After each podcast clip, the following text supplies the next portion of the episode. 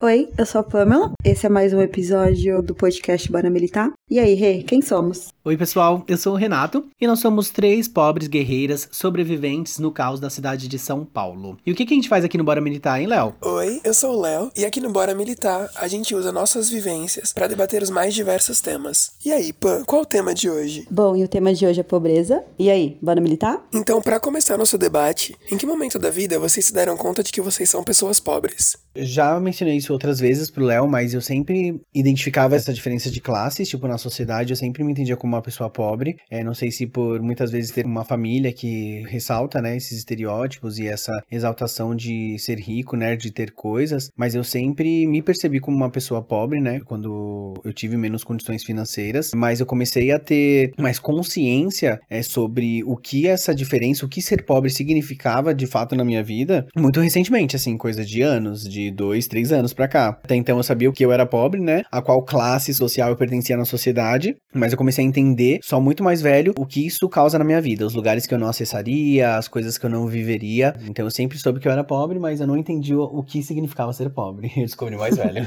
Perfeito. Eu ia responder praticamente a mesma coisa, que eu sempre tive essa consciência que eu era pobre, que eu era limitada a acessar lugares, a me alimentar, na escola, a vivência que eu tinha com as pessoas que estavam próximas de mim sempre foram pessoas pobres. Então eu sempre tive, porém, só depois de grande, depois talvez de adolescente, eu tive uma consciência de classe para entender, opa, estou nesse lugar. Desde muito cedo, a gente aprende a ter vergonha de ser pobre, de se assumir pobre. Em decorrência do capitalismo, a gente cria esses ambientes de comparação, de competição. Então, se eu cito a escola, eu acho que foi um ambiente em que eu senti bastante, porque sempre vai ter o coleguinha que tem um lápis de cor que você vê o comercial na televisão, mas não pode comprar materiais escolares, eu acho que foi um, uma das primeiras porradas que o capitalismo me deu. E são coisas básicas, né? Você comprar uma mochila, Sim. é você ter um dinheiro para um lanche, coisa que eu não tinha. O pobre, ele é privado de personalidade, né? Então, tipo, você vai ter a coisa que é mais barata, que é igual de todo mundo. É quando você tem, né? E isso vai se cascateando, né? Pra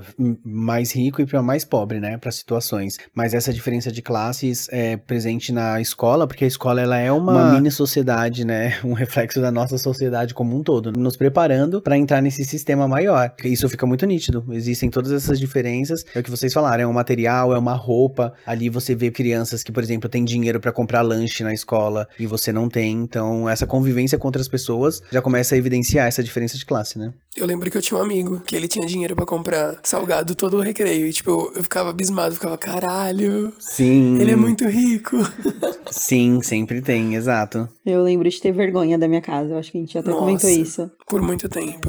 Nossa, por muito tempo. Meu, eu acho que eu só levei pessoas em casa sem visitas depois que eu me mudei, que eu fui morar sozinha. Porque ser pobre era, é vergonhoso para muita gente. Hoje eu me coloco nesse lugar de pobre, mas por muito tempo a gente se esconde de ser pobre, a gente esconde de que a gente tá nessa classe social. E como a gente se esconde, tipo, com uma roupa que a gente tem acesso de comprar, ou algo assim. Tipo, eu lembro que eu ia brincar na casa de uma amiga da escola e, tipo, ela tinha um monte de brinquedo no quarto, um monte de Barbie. A escola, assim, foi algo, tipo, um soco, assim, porém, como nós falamos, sem um mínimo de consciência de classe, de entender que é um sistema que a gente tá inserido, a gente é transformado em soldadinhos do sistema, tipo, é, transformados em mão de obra barata. As pessoas tentam é, criar essa imagem de que ser pobre é ruim, né? Então, pobre vira sátira. As crianças fazem muito bullying com crianças pobres na escola. Eu lembro que uma vez eu briguei muito feio com uma menina que tava me zoando por eu ser pobre. Tipo, ela ficava cantando uma música sobre eu passar fome. E ela tava me zoando por isso, porque, tipo, eu nitidamente era uma criança ali mais pobre. Foi uma situação muito horrível. Essa história do pobre, ele, além de dele já tá na situação totalmente desconfortável do que ele come, do que ele veste, de onde ele mora, ele ainda é escorraçado pelas outras pessoas. Ele ainda vira um Vira alvo. chacota, ainda né? vira um, um motivo de chacota, né? Eu tive uma situação que um menino também praticou bullying comigo porque minha calça era curta, sabe? Eu tinha ela há um tempo já e não tinha condição de comprar outra. Então, como ela ficava, tipo, acima do tornozelo, assim, ele ficava zoando pra sala inteira. E eu me sentia um lixo, né? Você se sente mal por ser pobre. Como que a gente não entende que existem essas diferenças de classe e que a gente tem que lutar contra isso, né? E as pessoas deixam que o ambiente de escola, principalmente, seja um ambiente super tóxico pra quem é pobre, né? Entre tantos outros bullying que acontecem nesse ambiente escolar, que é a mini sociedade tóxica, né? Quando a gente fala, tipo, de pobreza, eu, por exemplo, nunca passei fome. Eu sempre tinha pelo menos o arroz e feijão para comer. E eu fui entender a pobreza mesmo, depois de estar em lugares, depois de grande, de entrar nessas comunidades, que eu vi o que realmente é a pobreza. E a galera é, tipo, morar num barraco em frente ao outro, com córrego passando, onde a comida é um feijão com uma farinha. E aí a gente entende o quanto o arroz e o feijão só que a gente tinha era o privilégio. Era o privilégio. Era o privilégio. Ainda assim. Exatamente. Porque eu tinha um lugar para dormir, apesar de não tinha um espaço assim em casa, era eu e meus irmãos, minha Tudo mãe. compartilhado. Tudo compartilhado, a gente dormia no mesmo quarto. E até falando daquela minha amiga que eu falei, quando eu cheguei no quarto dela, eu falei, ah, eu quero ter um quarto, quero ter, tipo, Aham. status. E era tudo o consumismo. E ver que, tipo, a gente morando no mesmo quarto e tal, e mesmo assim, tipo, a gente tinha o privilégio de ter uma cama pra dormir, de ir pra escola e chegar e almoçar. A minha relação com passar fome, por exemplo, também foi num período bem curto. E eu, por exemplo, morava numa casa muito boa quando eu passei fome, porque nós havíamos nos mudado pra Belém. Tivemos esse momento de pobreza, né, de perder o que nós tínhamos, mas a nossa casa, por exemplo, era boa. Aí nesse momento foi quando eu passei fome, assim, né, mesmo tipo de não ter arroz, não ter feijão, né, de comer é, cuscuz e chá. Mas de- depois eu morei em lugares muito próximos à pobreza, tipo no Jardim Santo André, que era isso, me aproximei de casas que eram a casa de madeira em cima do córrego. Pra acessar o morro, eu passava por dentro dessas vielas e eram assim, ambientes insalubres, e aí que eu fui entender exatamente que haviam pessoas mais pobres do que eu, né? A gente costuma conversar bastante sobre como o pobre não tem acesso à privacidade. Que é você dividindo um quarto com mais sete familiares. E isso atrapalha toda uma conjuntura. Tipo, a criança cresce junto com o adolescente, ninguém tem privacidade. Essa criança Não tem espaço tem se espaço pra desenvolver. estudar, não tem espaço pra nada, não tem conversa, porque o pai trabalha, a mãe trabalha, passa o dia fora, a criança cuida das outras crianças, e assim a gente vai levando a sociedade. Então, assim, eu cresci com um quarto só meu, amor. Você cresceu. Privilégio. É um privilégio. Nós falamos isso no começo da conversa sobre personalidade. Você não tem um ambiente em que você pode ser você, em que você pode pendurar uma coisa que você gosta. Isso mexe com tudo, isso é a realidade de quantas pessoas. Eu lembro de colegas meus, é, voltando um pouquinho no que a Naka falou de ter vergonha de levar a gente na sua casa, gente, isso é uma coisa também horrível. Como que você pode ter vergonha de mostrar onde você mora? E é aquilo, existe esse choque de realidade, porque existem pessoas que convivem com você, mas que nem imaginam que dentro da sua casa tem um fio exposto, que você tem encanamento exposto, que não tem piso na sala que seu banheiro é de cimento. Tem pessoas que nem imaginam que você vive assim ou que alguém viva dessa forma, Casa né? de telha. Casa de telha, nossa, eu morei quantos anos em casa de anos. telha? Eu lembro dessa questão de conforto, o medo que eu tinha em tempestade, Enchente, em já contei pra vocês, enchente em casa direto. Toda vez que chovia, era enchente. Onde você Tipo, morava? No Itaim Paulista. Itaim Paulista, né? E a gente, tipo, chamava vizinhos pra ajudar. E a enchente era por conta do encanamento. Só que a gente morava numa área de risco. Nossa, era horrível. A minha irmã mais velha teve uma casa. Eu morei no Itaim Paulista também, mas quando nós moramos lá, nós não moramos em nenhuma casa mais próximas, assim, esses lugares. E depois ela teve que ir pra uma casa um pouco mais barata. E era num lugar em que alagou. E ela perdeu muita coisa lá. Olha isso, as pessoas elas não têm um lugar adequado nem pra viver ali na pobreza dela. De repente você pode perder todo o pouco que você tem, né? O pouco que você conseguiu juntar com muito esforço vai embora. E aí, quando a gente fala de pobreza, a gente precisa falar sobre insegurança alimentar. O Rê comentou quanto ele já passou por algumas fases de dificuldade. Eu, como a Pan, nunca passei fome. Eu sempre tive o básico também. E isso já é um puta privilégio. Hoje no Brasil, só pra gente jogar um dado no meio da conversa, 55% da população está sob risco de insegurança alimentar. São pessoas que não têm certeza de quantas refeições elas vão fazer no dia. Ou se essas refeições serão nutritivas o suficiente, né? Porque elas precisam. E a gente entende, depois de entrar nesse buraco de 2018, a gente entende essa necropolítica, onde o Estado, ele decide como uma parte da população vai ver, uma população rica e branca, e como a outra parte vai morrer, que é a população pobre, que não tem acesso à alimentação, que não tem acesso à educação, que não tem acesso a nada. É uma população que não tem pra onde ir. Eles vão viver dentro desse sistema, mão de obra barata, É o que o Léo reforça sempre. que Eles mantêm você dentro desse sistema porque você ganha o suficiente pra você voltar no mês que vem. Só pra isso você sobreviver esse mês, então você basicamente ganha pelo dia que você vai viver, né? Sobrevivência. Filme mesmo, né? Filmes de ficção que já são a realidade. E você depende disso. Isso é as pessoas que ainda conseguem esse tipo de trabalho e vivem dessa forma. E tem as pessoas que sobrevivem, né? Que são pessoas que já dependem de doação, são os níveis de pobreza, né? E falando ainda sobre a insegurança alimentar, voltamos pro mapa da fome, é, depois de... Parabéns, Bolsonaro. Parabéns, Eu gostaria de agradecer. Tava vendo alguns dados que a nossa alimentação hoje tá praticamente igual a 2004. Parece que a gente tá voltando no tempo. E, tipo, é uma coisa que parece que é sem fim. Porque quando a gente olha no governo atual, tanto o governo Bolsonaro quanto o governo do PSDB, que tá em São Paulo faz anos, o que virou, tipo, merenda escolar. Várias denúncias de corrupção na merenda escolar, lance de, de grana rolando e essa galera roubando dinheiro.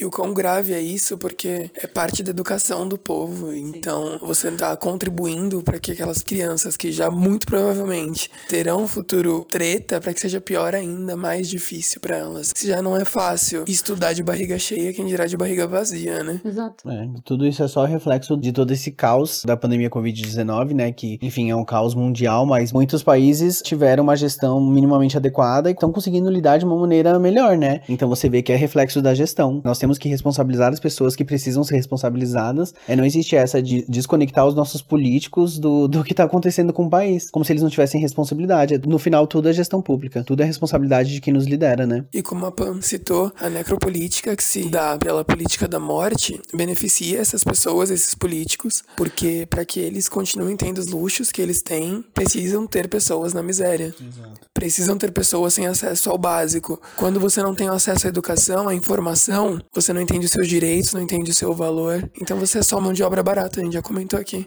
E é isso que o governo precisa. Eles precisam que o pobre receba o que ele precisa por mês para voltar no mês seguinte, para continuar mantendo eles ricos. Precisam que o pobre continue tendo filhos. Exato. Sabe? Porque eles precisam que alguém sirva os filhos deles também. Perfeito. Então é uma matemática bem básica quando a gente analisa o sistema de fora, assim. É, e é justamente com, com essa questão de cenário da pandemia também, das demissões das pessoas, né? E o aumento de subempregos, né? De empregos informais. A gente tem que frisar que não só está ocorrendo essa questão das pessoas irem para empregos informais, mas também das alterações nas leis trabalhistas, né? Nossa. Então, contratos de trabalho que são desumanos, assim, que pagam valores ridículos para pessoas e eles vendem como algo que vem para beneficiar, que é moderno, que as pessoas querem, mas não, as pessoas estão aderindo muito a isso porque elas estão desesperadas. Elas estão passando fome. Para uma renda, elas estão passando fome. Elas têm que fazer qualquer coisa para colocar o mínimo de comida dentro do prato para sustentar a família. E quando se fala de dignidade para estas atuações, é dignidade para quem? Quando a gente fala, por exemplo, de uma diarista, quando a gente levanta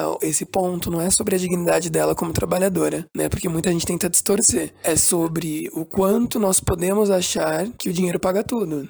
É claro, né? A gente vive numa sociedade desigual, injusta, então tem pessoas que precisam, se submetem às condições impostas. Só que quão justo é você pagar para alguém limpar a sua privada? E mais uma vez, isso não diz nada sobre a dignidade da diarista. Dignidade para quem, gente? Essa é a dignidade que na verdade ela não está tendo. É. O problema não é que ela limpe um vaso, é que ela não tenha direitos por isso. As pessoas tentam vender, né, como se fosse, é justamente quando você rebate que o dinheiro não compra tudo, que essas pessoas precisariam ser muito melhor remuneradas, como elas já são em lugares diferentes do Brasil, e que nós ainda temos um fetiche escravagista, né? É, por ter pessoas te servindo, e aqui nós não temos essas leis que amparam essas trabalhadoras em lugares em que elas têm as, as leis adequadas que garantem os direitos delas, existe um número muito menor de contratação de diaristas, de domésticas, etc. O que aqui no Brasil não é diferente, isso aumenta, né? Vem aumentando Sim. cada vez mais. e seja, é uma herança escravagista. É uma herança escravagista, exatamente. E aqui é onde eles querem lutar para que elas não tenham esses direitos. Sendo que se eles tentam vender como se fosse algo tão digno, tão maravilhoso, é assim, a pessoa vai ter que fazer o que ela tem que fazer para comer, né? Infelizmente. Então, óbvio que é muito melhor do que ela tá roubando fazendo algo assim.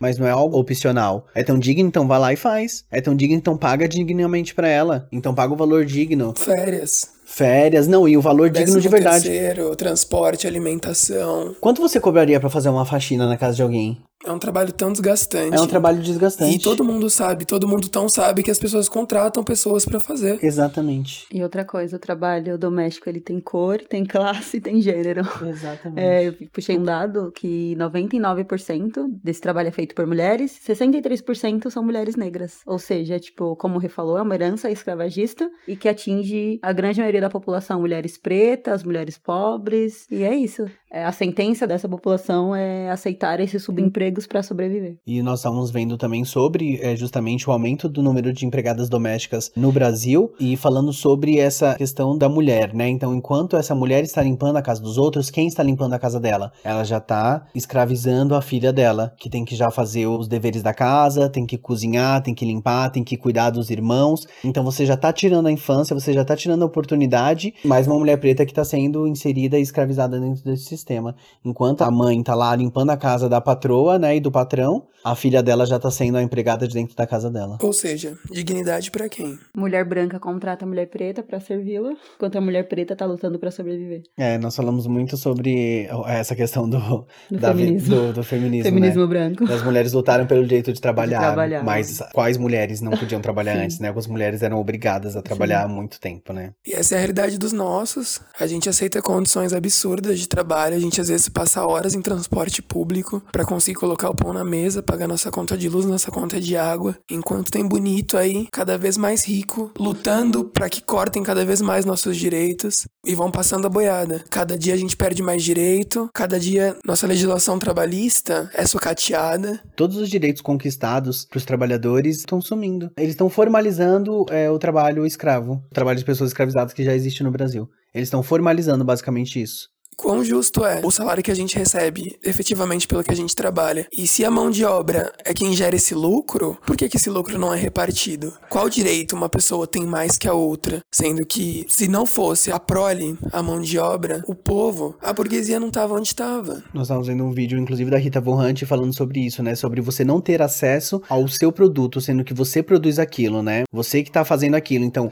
você trabalha para um convênio, você consegue pagar um plano desse convênio? Em que momento, então, o objeto desse trabalho, ou o produto final desse trabalho, ficou mais valioso do que o trabalho em si. Sendo que o trabalho nós estamos dedicando nossa vida para fazer. Não, e sem o trabalho a pessoa não tem o produto. Não tem o produto o trabalhador, ele é a fonte de tudo, né? E as pessoas não se dão conta disso. E o trabalhador quem? O pobre ali, o operário. Olha quantos pontos graves nós trouxemos aqui de atrelações ao que significa ser pobre na nossa sociedade, e ainda assim nós permitimos que ser pobre seja motivo de chacota, que ser pobre seja vergonha. Os pobres são pessoas que movimentam tudo. A gente faz acontecer. A gente faz acontecer. Então, como que nós permitimos estar tá num programa de TV e tá vendo uma pessoa retratando um pobre e tá dando risada daquilo, sendo que aquilo é triste? Tava vendo um vídeo esses dias que era de um comediante, de um homem. Não sei se é da Globo, não sei de onde que esse homem é, mas é o que fazia o blackface lá no metrô com as meninas. Agora ele não faz blackface, mas ele tem a mesma personagem. Uma mulher pobre. A mãe e a menina. E são mulheres pobres, mulheres com os dentes tortos, mulheres com o cabelo crespo. E ele tá fazendo as pessoas rirem dessas pessoas, que é quem movimenta tudo o que tá acontecendo aqui. O pior ainda é um homem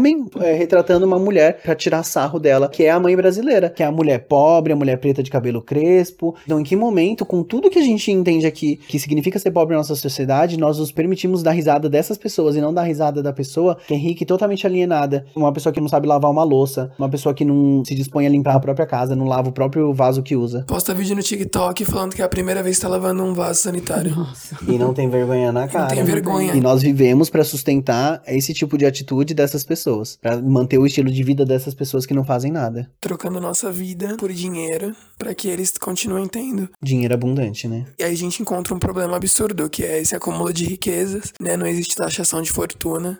A gente estimula esse né? ambiente competitivo. Sim. É isso que eu ia falar agora, tipo, pra nós, pessoas pobres, o trabalho ele é endeusado, tipo, ah, trabalho enquanto eles dormem, ah, Deus ajuda quem cedo madruga, tipo, é vendido pra gente como um, ah, eu vou, preciso alcançar, eu preciso comprar um carro, eu vou trabalhar 12 horas por dia, e, mano, tipo, você não vai conseguir, tipo, não adianta você querer alcançar um status que você é ilimitado pra isso, e, tipo, o, o sistema, ele não quer que você consiga, o sistema, ele quer que você ache que você consiga pra você ser Pra uma mão de desistir. obra, pra você não desistir, e você não vai conseguir, você não vai, tipo, com muito esforço, depois de anos você consiga ter uma casa, talvez com muito esforço você consiga ter um carro, você consiga ter um pouco de dignidade, que era algo que, tipo, tinha que ser lei, porque na nossa Constituição garante alimentação, garante trabalho, garante saúde, mas na prática isso não acontece. E esse discurso é falacioso, porque pro preto, trabalha enquanto eles dormem, mas pro branco é começar pequeno com uma startup. Exatamente. Então, qual é o mérito, sabe, do cara que foi ali, bancado a vida inteira pelo papaizinho? Aí o pai dá uma academia pra ele.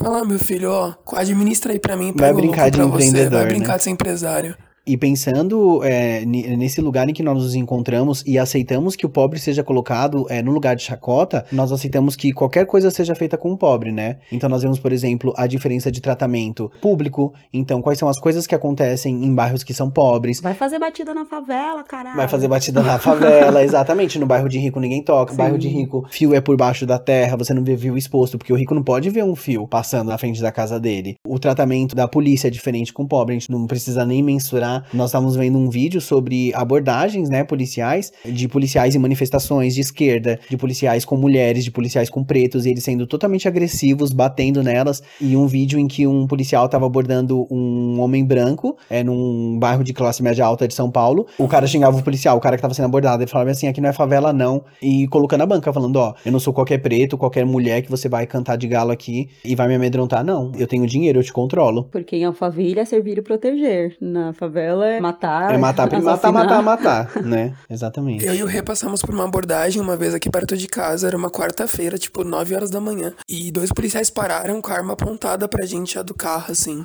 Foi bizarro porque naquela hora você fala, minha vida tá na mão dessa pessoa e, e se ele me matar aqui, ele acha um álibi. Foi amedrontador. Tipo, quem não sabe o que é você tá desse outro lado, não fala, ai, a polícia tá aqui pra nos proteger. E pra gente ainda foi super leve no que acontece com pessoas pretas retintas, o que acontece com meninos de periferia muito mais pobres do que a nossa região. Mas foi uma arma apontada pra gente dentro da Sem janela de um carro. nenhum, não foi uma abordagem, era... O que, que vocês estão fazendo aí? Com a arma apontada pra nossa barriga. Com a arma apontada, eu fiquei em estado de choque. Eu não sei se estava engatilhada, não sei se como eles fazem pra assustar, mas era. Eu nunca vi uma arma tão de perto, nunca vi uma arma apontada pra mim especificamente. Foi medonho por saber o que eles poderiam fazer ali, justamente por eu ser uma pessoa pobre, que não poderia tentar recorrer a nada, que teria dinheiro pra solucionar um caso se eles quisessem fazer qualquer coisa com a gente ali, por exemplo. Já dizia meu avô, Karl Marx, você vale quanto você tem no bolso. E o quanto você tem no bolso, não só necessariamente é o dinheiro que você tem no bolso ali, né? Pra um suborno. Eles nunca fariam uma abordagem dessa em bairros mais nobres, né? Em 2021, nós temos 27 milhões de pessoas abaixo da linha da pobreza. Ainda enfrentamos a pandemia, que muitos pensam que acabou, mas os números ainda estão aí pra quem quiser ver. O negócio continua bizarro. E matando o pobre todo tempo. Isso que eu queria linkar, o quão difícil tem sido esses tempos de Covid pra galera mais pobre. Galera que muitas vezes não tem acesso a uma máscara, a um álcool gel, sabe? Tá em situação de rua aí sem saber se morre de frio, se morre de Covid. Eu acho que esse episódio traz uma reflexão bacana pra gente, da gente tentar enxergar realidades que não sejam as nossas. Como a gente falou no começo, comendo nosso prato de arroz e feijão, a gente ainda tinha muito privilégio nas costas. Ser pobre é muito desafiador, né? Eu acho que é que, ficou claro aqui pela nossa vivência e existem exatamente essas diferenças de pessoas ainda mais pobres, Ainda mais retintas. ainda mais retintas, ainda mais pobres. O X da questão aqui é acordar, né? É ter consciência de classe, é entender quais são os privilégios que você tem, mas também entender os lugares aos quais você não pertence por uma hierarquia social que não deveria existir e se empoderar disso tentar mudar esse cenário, né? Dentro dos privilégios que nós temos de nos compreendermos dessa forma, eu acho que a gente tem aí como dever levantar essa bandeira de que ser pobre não é vergonha, ser pobre não é feio, ser pobre não é ofensivo, ser pobre é um motivo de orgulho, inclusive porque você sobreviver é resistência. Mobilização popular, né? Você ser pobre é você resistir, é você sobreviver cada dia num país como o nosso, né? E lutando, de verdade. Acordando 6 horas da manhã, voltando pra casa às vezes uma da manhã, dormindo 4 horas por dia. E lembrando que ser pobre, tipo, eu vejo muita gente tentando se desvencilhar da pobreza. A pessoa, tipo, ela ganha um pouquinho mais de dois salários Passou de mil reais, não sou Ela pobre. já acha que ela faz parte da classe média, mas meu amor, você tá dentro de um sistema, você. Se você perder a sua garantia de trabalho, que é o CLT, você vai estar na merda, porque o governo não garante nada. Defendam as pessoas certas, parem de ficar defendendo esses governos de direita, essa necropolítica que, tipo, chega pra acabar com tudo. O PSDB não defende nossos interesses, não luta pelas nossas causas. É um partido que já tá há mais de 20 anos governando um dos estados mais ricos do nosso país e a gente continua tendo níveis absurdos e recordistas de pessoas em situação de rua, de pessoas em situação de miséria, sabe, de pessoas sem saneamento básico. Então a gente continua investindo em quem tá dando as costas pra gente. Bora acordar, pessoal. Vamos se levar. Vamos lutar pelos Vamos nossos. lutar pelos nossos. Não dá pra você não questionar o porquê que essa pessoa tá nesse sistema, se o governo ele garantir alimentação, por que que essa pessoa tá passando fome, então vamos aí. Vamos buscar informação e sempre nos questionarmos. Bom, muito obrigado pela visita de vocês. Esse foi mais um episódio do nosso podcast Bora Militar. É isso, pessoal. Muito obrigado pela visita. Foi um prazer conversar com vocês mais uma vez, Leozinho e Pan. Obrigada. Sempre bom estar por aqui, compartilhar um pouquinho das minhas vivências e bater esse papo super gostoso. Obrigado, pessoal. Até a próxima. E aí, militei?